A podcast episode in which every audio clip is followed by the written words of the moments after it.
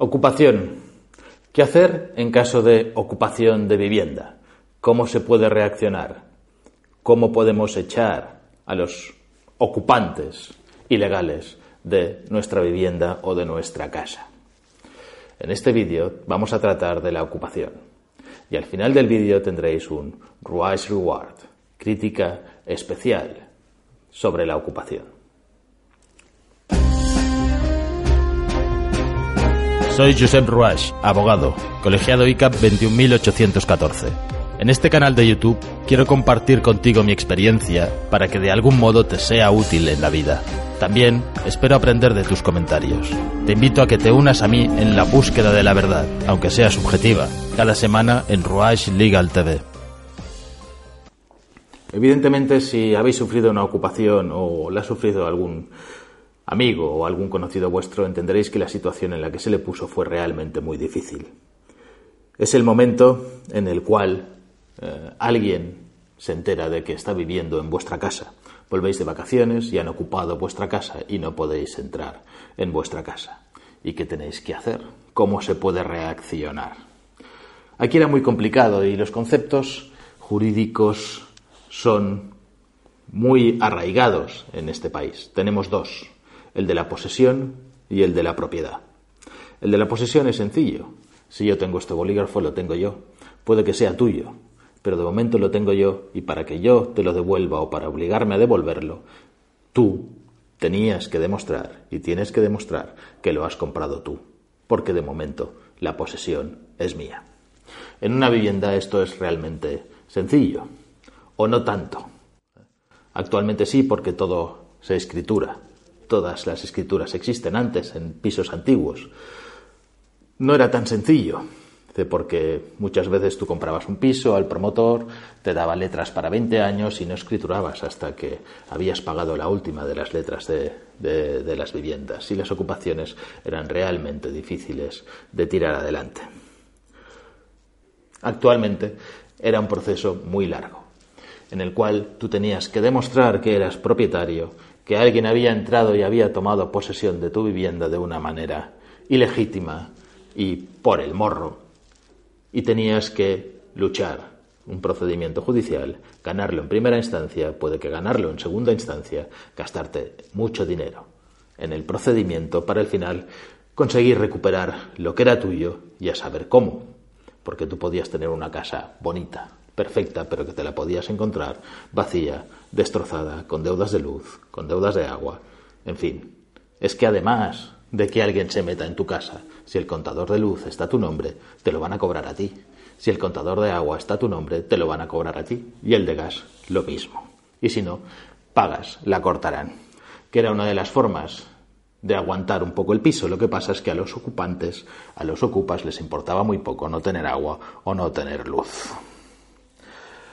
Ha habido un cambio legal, un cambio legal desde junio de 2018. El 12 de junio de 2018 se ha firmado un decreto por el Gobierno en el cual hace unas modificaciones a la ley de enjuiciamiento civil.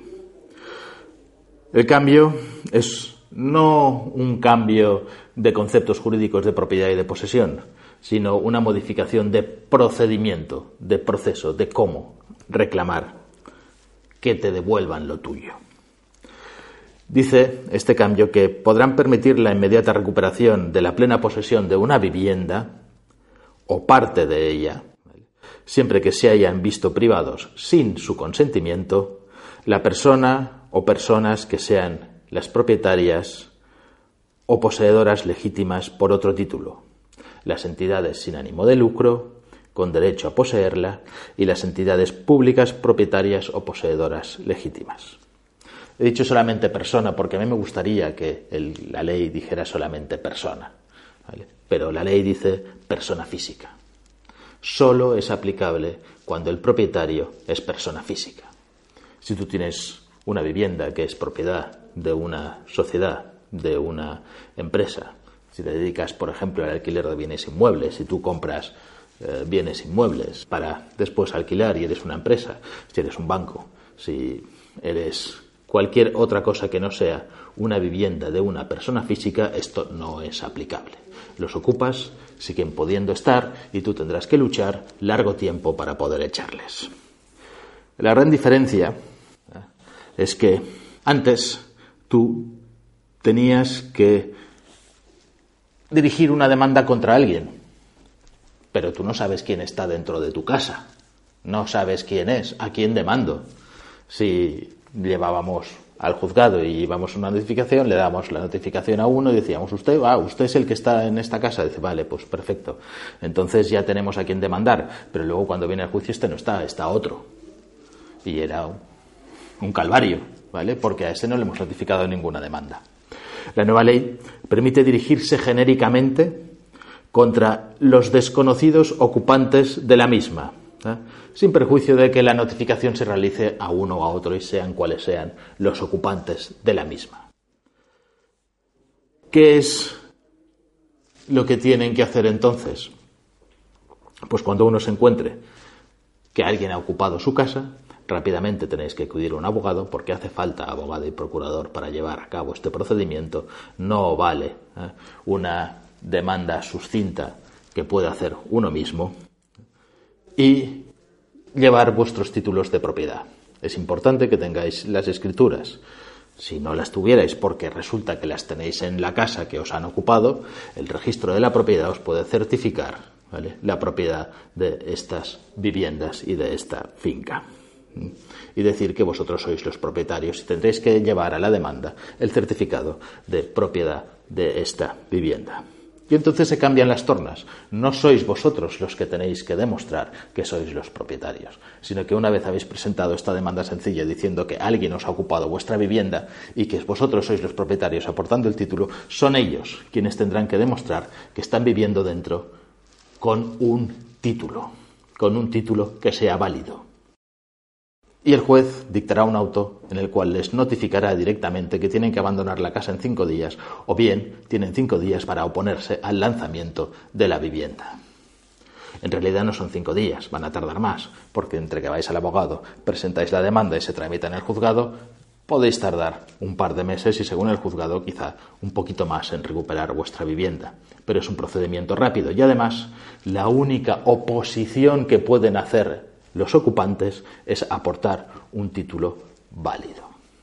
Es importante, de todas maneras, que reaccionéis rápido en cuanto lo sepáis. Podéis poner una alarma, pero tampoco os va a servir de gran cosa, o sea, porque las alarmas se pueden desactivar y ya habrán entrado. Estaréis en el mismo tipo de procedimiento, aunque probablemente tengáis una prueba mejor y más rápida si tenéis una alarma y la policía impide que la posesión se asiente.